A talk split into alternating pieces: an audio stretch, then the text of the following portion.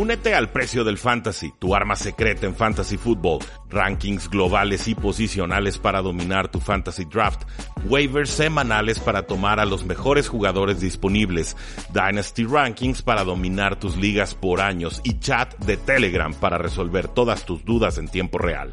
Visita stam.store diagonal precio NFL o da clic al link en este episodio para suscribirte.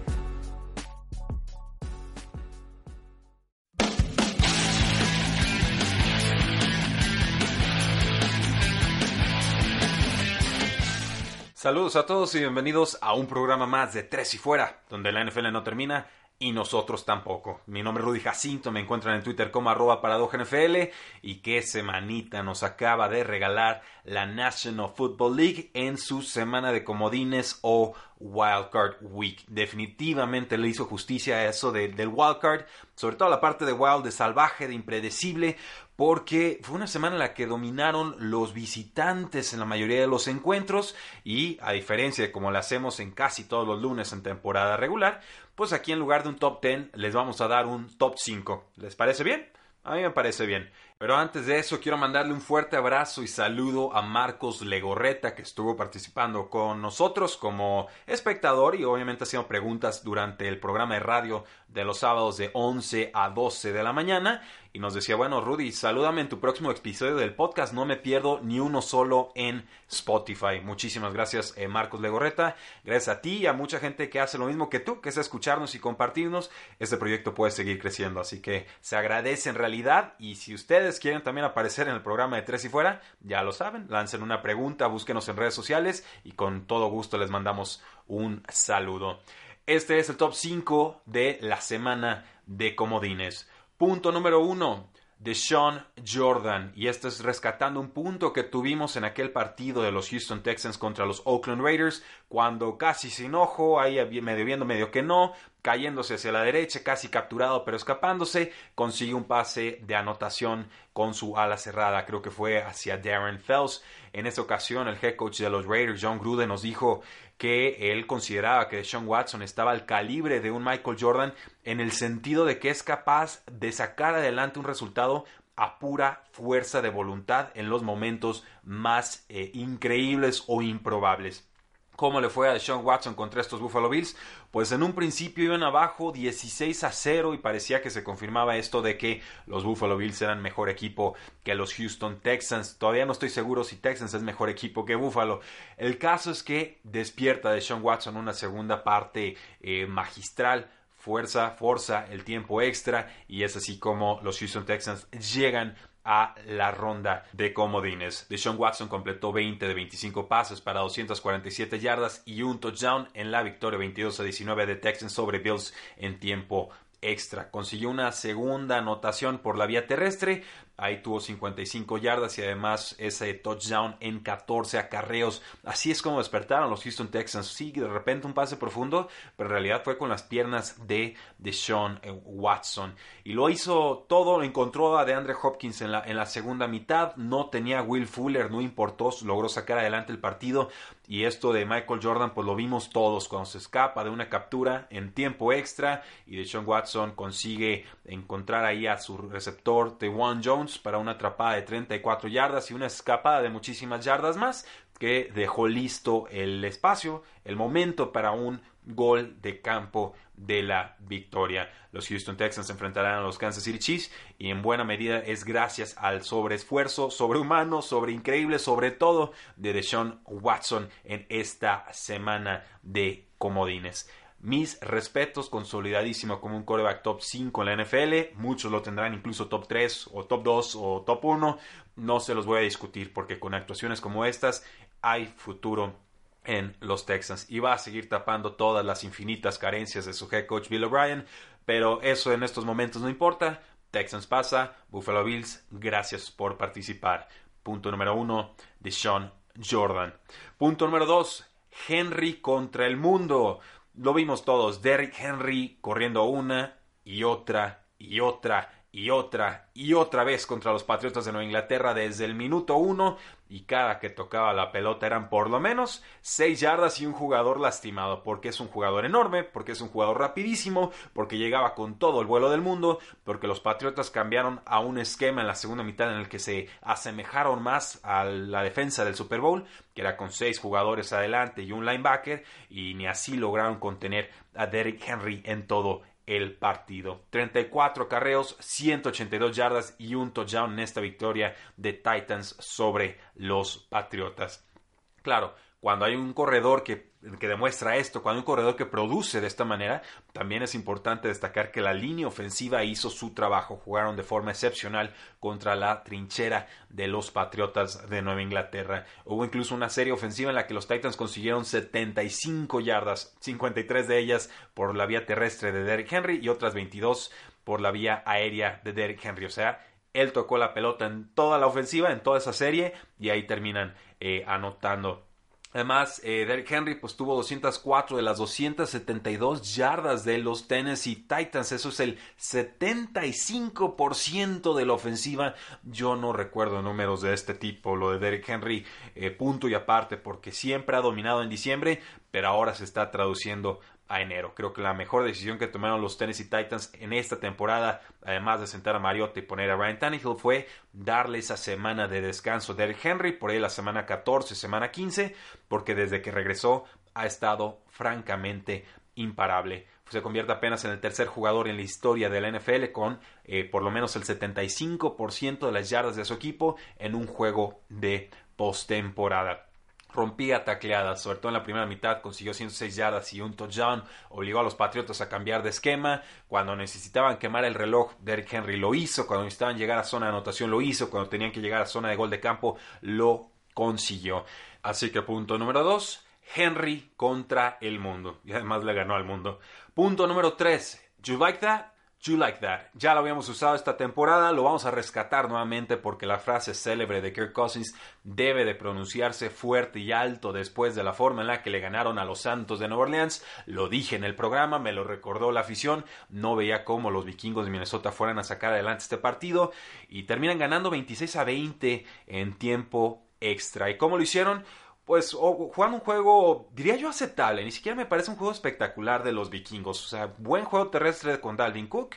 Pases profundos, oportunos de Kirk Cousins, no muchos, lo suficiente, sobre todo en tiempo extra, pero sobre todo entregas de balón de los Santos de Nueva Orleans costosísimos en momentos en los que ya el equipo no se podía recuperar de, de ello. Creo que, eh, obviamente, una entrega de balón es importantísima en la NFL. Dos, pues, son más todavía y el momento en el que entregas la pelota creo que se vuelve definitivamente crucial y te permite emparejar juegos que de otra manera quizás estarían más disparejos. Ya tendremos oportunidad para analizar el juego a, profundidad en el episodio de mañana, pero hay que decirlo, Kirk Cousins a lo largo de su carrera no ha producido en juegos grandes importantes de Sunday Night, de Monday Night, ni con los Redskins ni con los Vikingos hasta ahora. Y eso hay que aplaudírselo y reconocérselo porque hay juegos puntuales en la carrera de jugadores que te marcan tu legado. Y no me dejarán mentir los aficionados a los Vaqueros de Dallas. En aquel juego de postemporada en el que Tony Romo eh, lo ponen a, detener la pelotita para anotar el punto extra, se le resbala de las manos y luego trata de correr hasta zona de anotación para convertir de dos puntos y es detenido. Creo que ahí se definió buena parte del legado, la historia de Tony Romo, porque no llegó muchas veces más a postemporada y entonces esa es la imagen que nos queda la de un jugador productivo, pero que en los momentos importantes no dio el estirón, o por lo menos su equipo no dio el estirón. Me da gusto porque Cousins que esa narrativa no sé si desaparezca, pero por lo menos puede empezar a evaporarse o a transformarse en algo más positivo, porque los vikingos de Minnesota pagaron mucho dinero por él, porque los vikingos de Minnesota llegaban con muchas dudas a esta postemporada, y porque los vikingos de Minnesota, con play action, con juego terrestre, con un Aaron Thielen intratable, terminan sacando un resultado importantísimo. Ahora irán contra los San Francisco 49ers a domicilio contra esa poderosísima secundaria y ya lo que pase aquí en adelante para los vikingos es propina, pero que sigan dando buena lucha, que nos sigan dando buen espectáculo. me da gusto por Kirk Cousins, en verdad. Punto número 3, you like that? You like that. Punto número 4. Decaf Metcalf. Algunos lo escucharon, algunos no. Eh, la locución estadounidense hace algunas semanas pronunciaron mal el nombre de DK Metcalf y dijeron que era eh, Metcalf el descafeinado.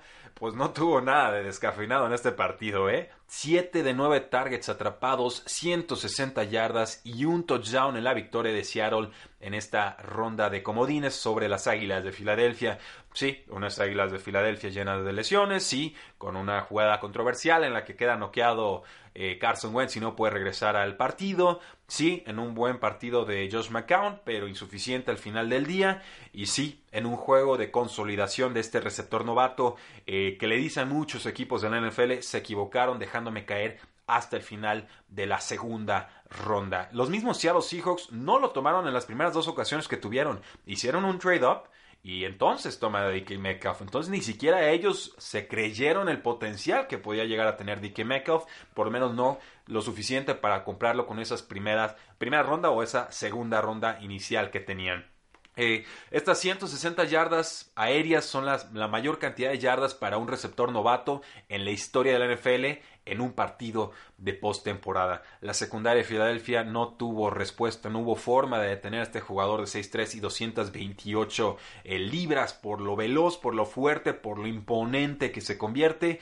Incluso tuvo por ahí un esfuerzo de 53 yardas para touchdown en el que se estira, se alcanza a levantar y luego eh, pues cae con un defensor encima, pero termina siendo una jugada de anotación y también cierra, congela el partido con una atrapada de 36 yardas, en la cual, pues bueno, nos demuestra que DK Metcalf está llamado para hacer cosas importantes en la NFL. Hubo otras recepciones importantes, una de 26 yardas, otra de 24, ambas en tercer down, y eso para mí fue la diferencia en este partido. Mientras los Seattle Seahawks sigan dependiendo de Russell Wilson y sobre todo de DK Metcalf, seguirán siendo un equipo muy difícil de detener. Punto número 4, Decaf Metcalf. Y punto número 5, y cómo no, por supuesto que le íbamos a entrar a la polémica y al tema. Y no, no estoy hablando del tema arbitral, que también hay bastantito que hablar ahí, pero me espero a comentarlo con Jesús Sánchez. Punto número 5, Dynasty. Pero como lo planteó el New York Post, con sus siempre escandalosos titulares, D-I-E-N-A-S-T-Y. Es decir, no dinastía, sino dinastía que muere, un juego de palabras que se refiere al momento que tienen los Patriotas de Nueva Inglaterra, que tenían ahora sí que en, charola de oro, de plata, de bronce, lo que ustedes gusten para llevarse el partido, necesitaban un gol de campo, estaban avanzando en esa última serie ofensiva, suelta un pase Edelman en segunda oportunidad y fue lo último que intentaron hacer los Patriotas con en ese costado del balón. Un partido triste, un partido insuficiente, un partido en el que son claramente dominados por los Tennessee Titans, un partido en el que Belichick perdió por completo el instinto asesino que lo caracterizó eh, como gran entrenador en jefe, como alguien que se consolidó en la NFL hace mucho tiempo. Aquí, cuando había que arriesgar en cuartas oportunidades, eh, Bill Belichick mandaba despejes pensando que por fin iba a detener a Derek Henry y eso nunca sucedió. Además le aplicaron ahí una cucharada de su propia medicina con un, una jugarreta legal ¿no? con el reglamento de la NFL que le permite a Mike Vrabel y a los Tennessee Titans quitarle como dos minutos al juego cuando los Titans iban arriba hacia el final del cuarto cuarto. Lo deja a los Patriotas con cinco minutos para intentar eh, la hombrada y no la, no la consiguen. Pero ese truco lo aplicó esta temporada Bill Belichick, lo reveló en una paliza contra los Jets de Nueva York y aquí, en el momento más importante, le aplican ese, ese pues ese insulto casi, porque le, le, aplican su truco en el momento más importante y creo que ahí también se equivoca Belichick. ¿Para qué desperdicias un truco de ese tipo con los Jets de Nueva York? No muestras esa carta, como por ejemplo en algún momento sucedió contra los Baltimore Ravens, con sus receptores no elegibles que generaron mucha confusión y despertaron a la ofensiva de los Patriotas, un juego que terminan ganando y que causa controversia y luego se cambia el reglamento y demás. ¿Para qué lo revelas antes? Lo revelaron a, a destiempo y se las aplicaron aquí.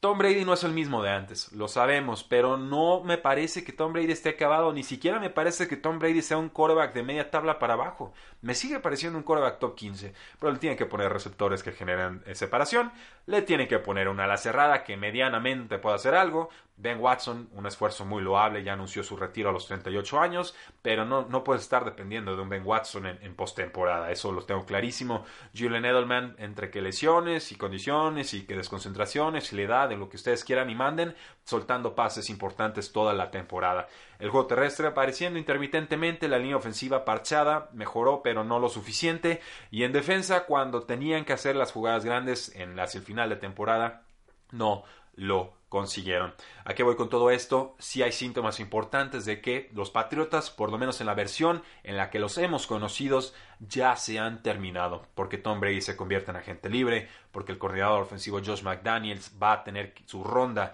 de entrevistas para convertirse en head coach, por ahí creo que con los Browns se vería muy bien o con las Panteras también, eh, porque Nick Casseri, un personal, personaje importante para evaluación de personal en la NFL y con los Patriotas probablemente se vaya del equipo, porque Robert Kraft dio algunas declaraciones por ahí que sonaban más a despedida y melancolía que a un reencuentro con Tom Brady para la próxima campaña, porque muchos de los jugadores en, este roster son jugadores muy veteranos, jugadores de 29 o más años, no sé, Dave McCourty, el otro por supuesto el gemelo McCourty, eh, Julian Edelman, Tom Brady, eh, un sinfín de, de, nombres, sobre todo en el costado defensivo del, del, balón y en equipos especiales, que me parece sí va a haber mucho cambio, mucha rotación de personal y de gente en este roster de los Patriotas. Ahora, tuvieron 12 victorias esta temporada, ¿eh? Tampoco se estén olvidando de ellos, tampoco es el fin del mundo, es normal, son ciclos naturales, tenemos que ver cómo se reacomodan las piezas con estos Patriotas de Nueva Inglaterra, pero ya les voy adelantando, lo que hagan o no hagan los Patriotas en esta offseason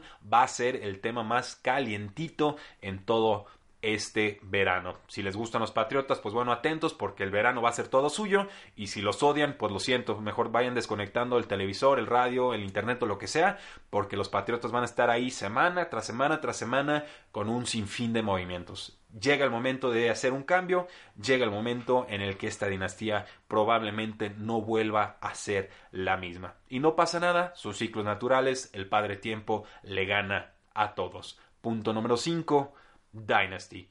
Y con eso cerramos el episodio del día de hoy. No nos da para hacer un top 10, estaría muy forzado en realidad. Mejor les damos 5 puntos de calidad. Y los invitamos a seguirnos en Facebook, en Twitter, en Instagram, en YouTube. Ojo con ese YouTube, es la consigna de tres y fuera para el 2020, levantar y darle fuerza a ese canal. Vamos a estar subiendo por lo menos unos 3 videos semanales para que se suscriban, para que le den clic a la campanita, para que los presuman con otros contactos. Porque la NFL no termina y nosotros tampoco. Tres y fuera.